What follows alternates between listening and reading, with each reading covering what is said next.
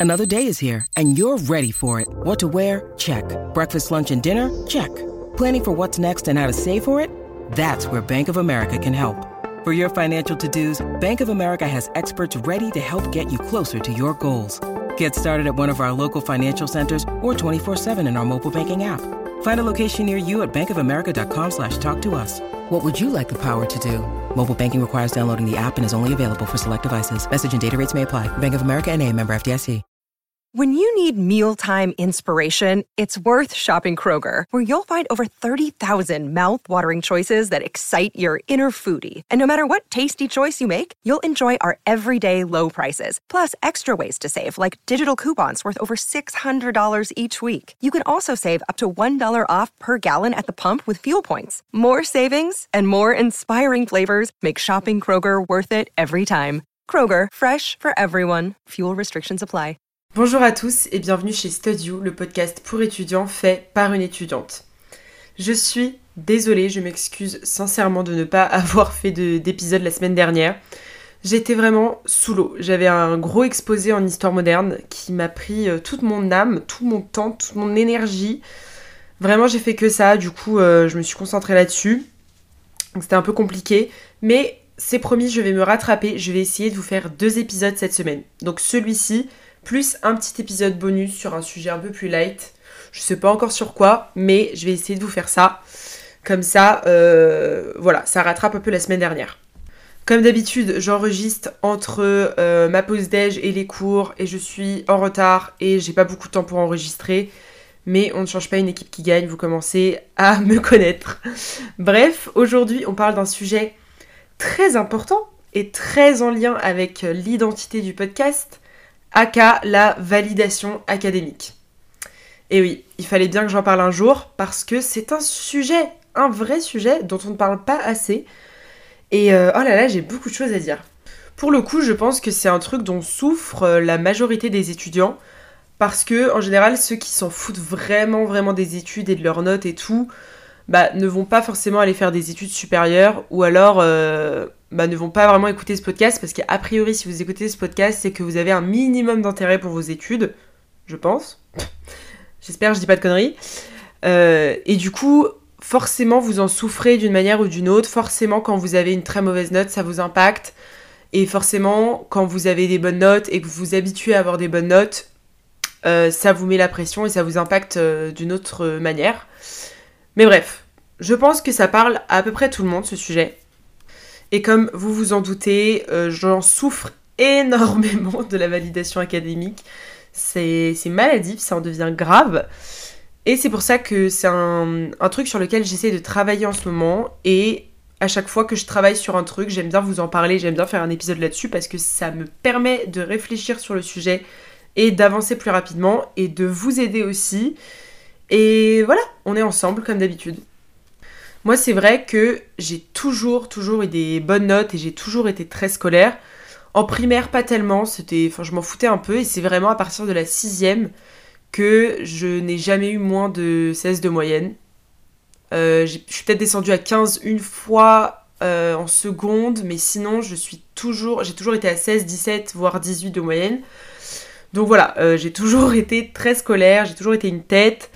J'ai jamais été vraiment l'intellote euh, vraiment au premier rang qui participe tout le temps. J'ai toujours été assez discrète, je me fais pas trop remarquer en cours, mais voilà, quand arrive l'heure du contrôle de l'examen, je donne tout parce que j'ai vraiment placé ma valeur un peu là-dedans et c'est ce dont on va parler. Si c'est un problème que vous rencontrez également, pour moi la première chose à faire, ce qui va être la première partie de cet épisode, c'est identifier d'où vient ce besoin de validation académique il vient forcément de quelque part. Et euh, évidemment, la première chose à laquelle je pense, c'est quand même les parents. Ça vient souvent de notre famille, de soit vouloir euh, montrer à nos parents eh qu'on est capable euh, d'avoir des bonnes notes, on a envie de les rendre fiers, on a envie qu'ils puissent dire à leurs amis que voilà, ma fille, mon fils, il réussit à l'école, on n'a pas envie de leur faire honte. Ou alors quand on a des frères et sœurs qui ont très très bien réussi à l'école, on a envie d'avoir le même niveau. Je sais qu'il y a aussi beaucoup de personnes qui ont souffert plus jeunes du fait que leurs parents leur mettaient beaucoup la pression au niveau scolaire et qui leur disaient qu'en gros si t'as moins de 16, 15, bah t'es une merde, que tu vas pas réussir, que tu les rends pas fiers. Euh, voilà, il y a beaucoup beaucoup de gens qui rencontrent ça et si c'est votre cas, essayez de l'identifier et, de vous rendre compte que votre validation, enfin votre besoin de validation académique vient de là. Moi, ça n'a pas forcément été le cas parce que mes parents nous ont toujours poussé à faire notre maximum. Euh, et à faire de notre mieux, mais si notre maximum c'est 13-14, bah ils étaient très contents. C'est vrai que par contre, euh, du coup, moi, ils savaient que mon maximum c'était euh, c'était plus que 13 ou 14, et du coup, ils avaient des attentes un peu plus élevées. Mais globalement, mes parents ont été très cool là-dessus. C'est plus moi qui étais très exigeante avec moi-même et qui me suis mis la pression toute seule. Même si on va pas se mentir que quand même, voilà, j'ai eu une éducation un peu russe à la soviétique où il faut euh, quand même euh, exceller. enfin, pas exceller, mais il faut se donner les moyens de réussir et, et c'est pas trop une option d'être euh, moyen, quoi. Bref, papa, si tu passes par là, je t'aime et tout va bien. Mais mais il y a quand même eu un petit peu de ça. Mais globalement, moi, ce besoin de validation académique vient pas forcément de mes parents. Moi, ce besoin de validation, il vient d'un truc très précis dont je pense beaucoup souffrent et où vous allez peut-être vous reconnaître, c'est le fait de mettre sa valeur, son identité dans ses notes. C'est-à-dire que euh, on crée un petit peu un schéma dans notre tête inconsciemment qui fait que si on a une bonne note, on a réussi, on a un sentiment de satisfaction et donc on a de la valeur. Et inversement, si on a une mauvaise note, on n'a pas de valeur, on est des merdes et euh, en gros on ressent profondément ce sentiment d'échec à chaque mauvaise note. Et ça devient un peu une obsession, une addiction, qui est très très dure à chasser, euh, en tout cas dans mon cas. C'est-à-dire que euh, une très bonne note entraîne le désir d'avoir une autre bonne note parce que à chaque bonne note on se sent valorisé, on se sent exister quelque part. Et en fait c'est problématique parce que on ne devrait pas se sentir exister dans notre, scolarité. Parce qu'on existe par tellement d'autres choses que par un 20 sur 20 que, que c'est bête en fait. Mais pourtant, c'est quelque chose qu'on construit généralement assez tôt, donc en primaire ou au collège, et qui nous suit après quoi. Ce besoin de validation, il peut aussi venir euh, par un certain attachement à ses professeurs et euh, un attachement dans la figure même du professeur. Je sais qu'il y a beaucoup de gens, par exemple, qui n'ont pas eu une très bonne relation avec leurs parents, etc., ou qui, ont, qui ont eu du mal à se faire des amis à l'école, et qui du coup ont placé le professeur comme euh, un père ou une mère, comme une figure en fait, qui est rassurante et qui, et qui peut un petit peu te valider et te donner de la valeur. Parce que quand le professeur te fait une remarque en cours et te dit Ah là c'est bien, c'est bien ce que tu as fait, ou quand le professeur te met une bonne note, forcément tu crées une espèce de dépendance à ce rôle de professeur en fait. Et ça en vient à un point où même quand on n'apprécie pas forcément le professeur, on, on divinise presque cette figure du professeur et donc on veut lui montrer qu'on peut y arriver et on va tout donner dans cette matière même quand on n'aime pas le prof juste pour lui montrer que on est intelligent et qu'on peut y arriver etc. Donc bref, pour conclure, la validation académique, elle vient souvent d'un besoin de soi de prouver aux autres, donc à ses parents, à ses amis, à ses profs, ou alors d'un besoin de prouver à soi-même que on a des capacités, que on est bon à quelque chose et, euh, voilà qu'on vaut quelque chose quelque part dans cette société. Parce que quelqu'un qui réussit à l'école, on lui fait vite sentir que il a de la valeur, que il pourra aller loin, qu'il peut entreprendre, etc. Alors que quelqu'un qui ne réussit pas, on va euh, tout de suite lui dire que voilà, t'as pas d'avenir, euh, tu pourras pas y arriver, etc. Alors que tout ça, c'est faux, c'est faux, c'est faux, c'est faux, ça n'a rien à voir. Ça n'a rien à voir.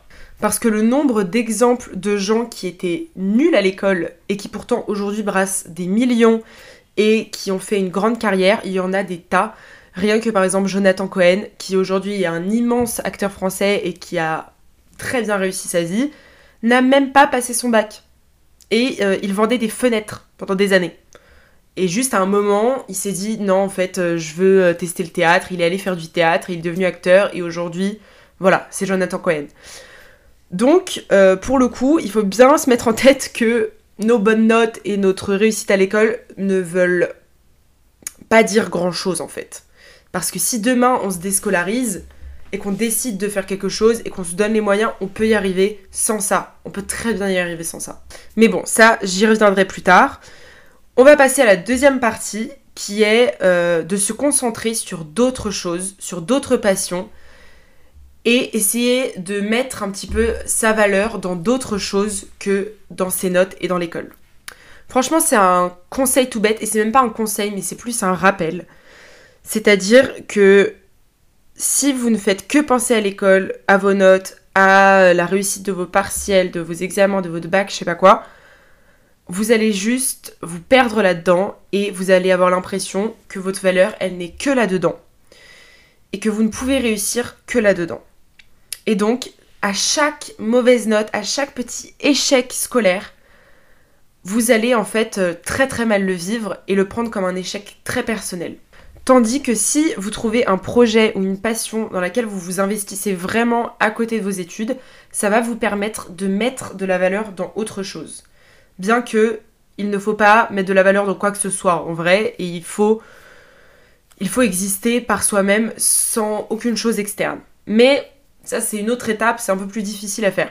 Donc vraiment comme première étape si vous souffrez d'un besoin de validation académique, essayez de vous concentrer sur votre passion, sur votre sport, sur votre association, sur un job, peu importe, mais trouvez quelque chose, ou alors si vous avez déjà une passion ou un sport, etc., essayez de passer encore plus de temps là-dedans et de vous investir encore plus là-dedans. Comme ça, ça vous montre au quotidien qu'il y a d'autres choses, il y a d'autres domaines dans lesquels vous êtes bon et dans lesquels vous vous épanouissez. C'est super important d'avoir ça et de ne pas euh, s'oublier dans ses études. Et c'est facilement... Euh, c'est quelque chose qu'on fait facilement. C'est-à-dire que moi, là, depuis, euh, depuis le mois de septembre, bah, par exemple, j'arrive plus à aller à la salle de sport et, et je suis en train vraiment de faire que, que, que me concentrer sur mes études et sur mes cours, sur mes trucs. Et là, voilà, ça fait quelques jours, je me dis, ok Maria, il faut vraiment que tu retrouves un équilibre et que tu continues de t'investir dans ce qui est important pour toi. Par exemple, moi, le podcast, l'année dernière, ça a vraiment été quelque chose de, libérateur, quelque part, parce que ça m'a prouvé que je peux faire autre chose que mes études et que je peux euh, être bonne dans un autre domaine. Et j'estime que voilà, le podcast, c'est quelque chose qui, qui me réussit. Je ne dis pas que je suis excellente là-dedans ou quoi. Évidemment, ça reste un petit podcast un peu d'amateur, c'est pas un truc de ouf. Mais ça me rappelle toutes les semaines que si jamais demain j'arrête mes études, eh bien il y a d'autres choses que je peux faire et il n'y a pas que ça. Et en fait, ça vaut pour tout, tout type de projet, de job, d'association où vous êtes en contact avec des gens parce que en fait, ça vous ramène à un peu la réalité et à ce qui est vraiment important dans la vie, à qu'à le contact humain, à qu'à le fait d'aider, le fait de de se sentir utile, etc. Bref, pour conclure cette partie, n'abandonnez pas ce que vous aimez et surtout ne faites pas que ça. Et même si vous êtes en prépa où le rythme est très soutenu, n'oubliez jamais euh, de continuer à entretenir vos passions, vos intérêts, vos projets, euh, vos contacts sociaux, etc. C'est un truc que je, répète souvent dans mes épisodes, mais c'est fondamental pour votre bien-être. Donc voilà, c'est un rappel que je vais faire peut-être à chaque fois, mais s'il le faut, je le ferai. Et j'en viens à ma troisième partie, qui est de distinguer la réussite académique à la validation académique. Parce que c'est deux choses qui n'ont rien à voir. Et pourtant, on a tendance à confondre les deux, c'est-à-dire que on a tendance à se dire que pour réussir à l'université, il faut qu'on excelle et qu'on fasse que ça, etc. Et du coup, en fait, forcément vient ce truc où dès qu'on réussit, on met de la valeur là-dedans et on se dit que euh, voilà, il faut que je continue à entretenir ce truc où je ne fais que ça pour pouvoir réussir, etc. Ce qui en fait est complètement faux. Vous pouvez très bien réussir tout en ne en gardant une vie sociale, en gardant une vie personnelle et en ne vous tuant pas à la tâche. Et c'est un truc que même moi j'ai du mal à intérioriser. J'ai l'impression que si je veux réussir, il faut absolument que euh, je ne dorme pas et que je fasse que ça. Et exemple tout bête, la semaine dernière, on avait une soirée d'intégration avec ma fac. Et en gros, le lendemain, moi je devais rendre un QCM euh, noté, bref, genre une question sur un texte qu'il fallait que je fasse en histoire des idées politiques. Et j'étais là à me casser, la tête la veille parce que j'avais pas lu le texte et que j'étais en retard et c'était un texte de 15 pages. Et j'étais en mode putain, je vais, je vais devoir être en retard à la soirée d'un thé parce qu'il faut vraiment que je fasse ça et tout à fond. Et à un moment, je me suis dit, ok Maria, euh, essaye d'apprendre de tes erreurs et viens, tu le fais vite fait. Tu donnes pas ta life, tu le fais pas parfaitement, tu le fais vite fait. Et puis au pire, t'as 14, et puis au pire, bah c'est pas grave. Mais c'est bon, on va pas pour chaque petit exercice donner toute sa vie. Donc je l'ai fait vite fait, euh, avant de sortir euh, vraiment le soir. je me suis pas cassé la tête. Et du coup, euh, en arrivant le, matin en cours, euh, il fallait que je présente le QCM devant tout le monde et tout. Et je me suis dit, mais c'est la catastrophe, j'ai fait un truc horrible, vu que j'y ai pas passé des heures, ça va forcément être nul et tout. Et je l'ai fait. La prof était très contente, elle m'a dit, ouais, c'est très bien et tout. Et puis quelques jours après, je reçois ma note et j'ai eu 16 sur 20. Ok, c'est pas 18, mais c'est un 16. C'est très bien 16. Et je me suis dit, ben voilà, Maria, euh, t'as pas besoin d'à chaque fois donner toute ta vie sur des exercices tout con. Tu peux des fois faire un peu moins et ça peut très bien marcher quand même. Voilà, moi 16, ça me convient. Et en plus, je commence de plus en plus à penser que moins tu mets euh, toute ta valeur dans tes études et moins tu te stresses avec ça en te disant qu'il faut que, que tu performes constamment, et eh bien plus en fait euh, tu peux réussir. Parce que quand tu abordes le truc avec plus de légèreté, avec moins de stress, en te prenant un peu moins au sérieux, bah souvent tu y arrives mieux parce que tu es plus détendu, ton cerveau marche mieux.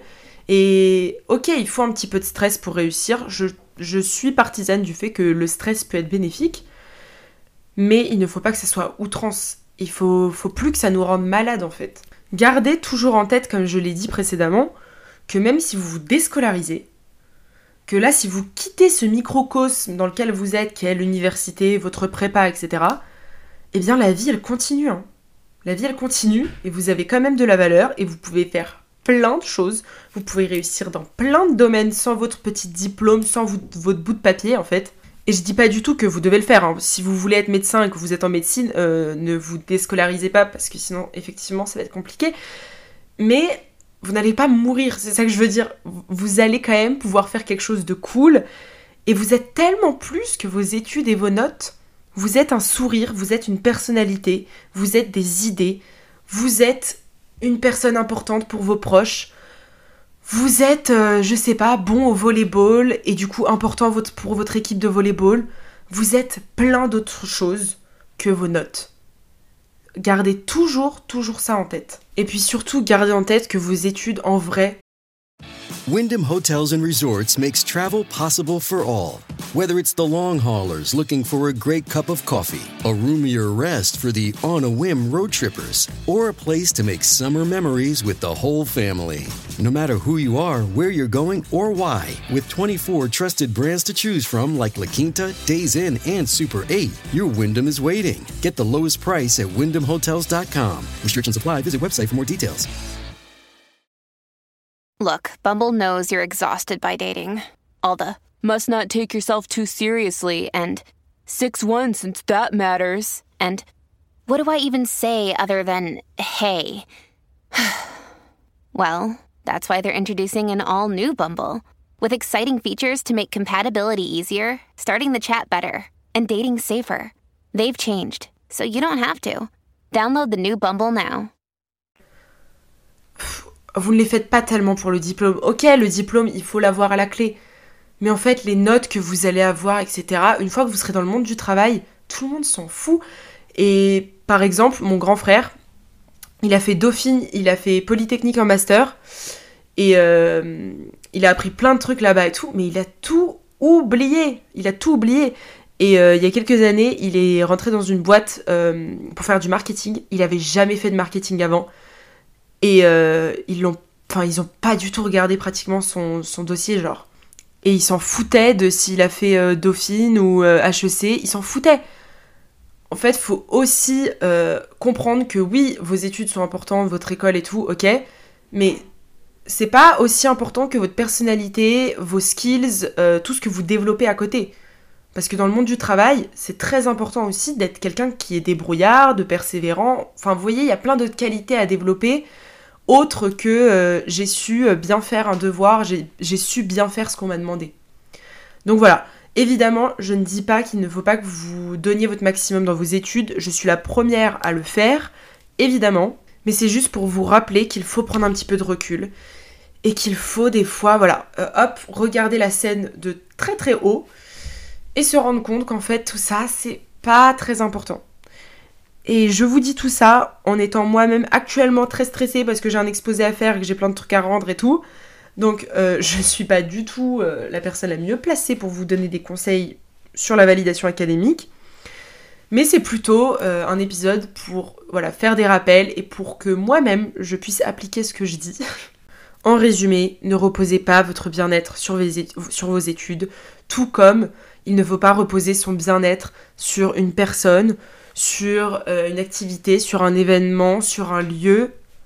Votre bien-être, comme d'habitude, il est en vous. Et c'est à vous de le cultiver, c'est votre propre jardin, c'est à vous d'arroser vos plantes. Et il n'y a personne d'autre qui viendra arroser votre jardin. Ni, ni vos professeurs, ni vos amis, personne. Enfin voilà, j'en ai fini pour aujourd'hui. Je vais essayer ce soir de vous enregistrer un autre petit épisode bonus. J'espère que ça vous fera plaisir. Et euh, trop contente de vous retrouver. Franchement, je déteste ne pas enregistrer pendant une semaine. Enfin, du coup, là, ça fait deux semaines que j'ai pas enregistré. Et je déteste. En fait, euh, j'aime trop ce petit rendez-vous dans la semaine. À chaque fois, ça me détend, ça me fait du bien. Et j'espère que ça vous fait du bien aussi. Et euh, encore une fois, merci beaucoup, beaucoup à tous. Vous êtes de plus en plus à suivre Studio. Et même si pour certains ça paraît pas énorme, mais franchement, vous êtes déjà 4000 abonnés sur Spotify. Alors que j'ai créé le podcast en mars et que j'ai pas posté d'épisode euh, de tout l'été. Donc pour moi c'est déjà énorme. il y a quelques jours on était dans le top podcast France par Spotify. Ce qui est fou pour moi, vraiment.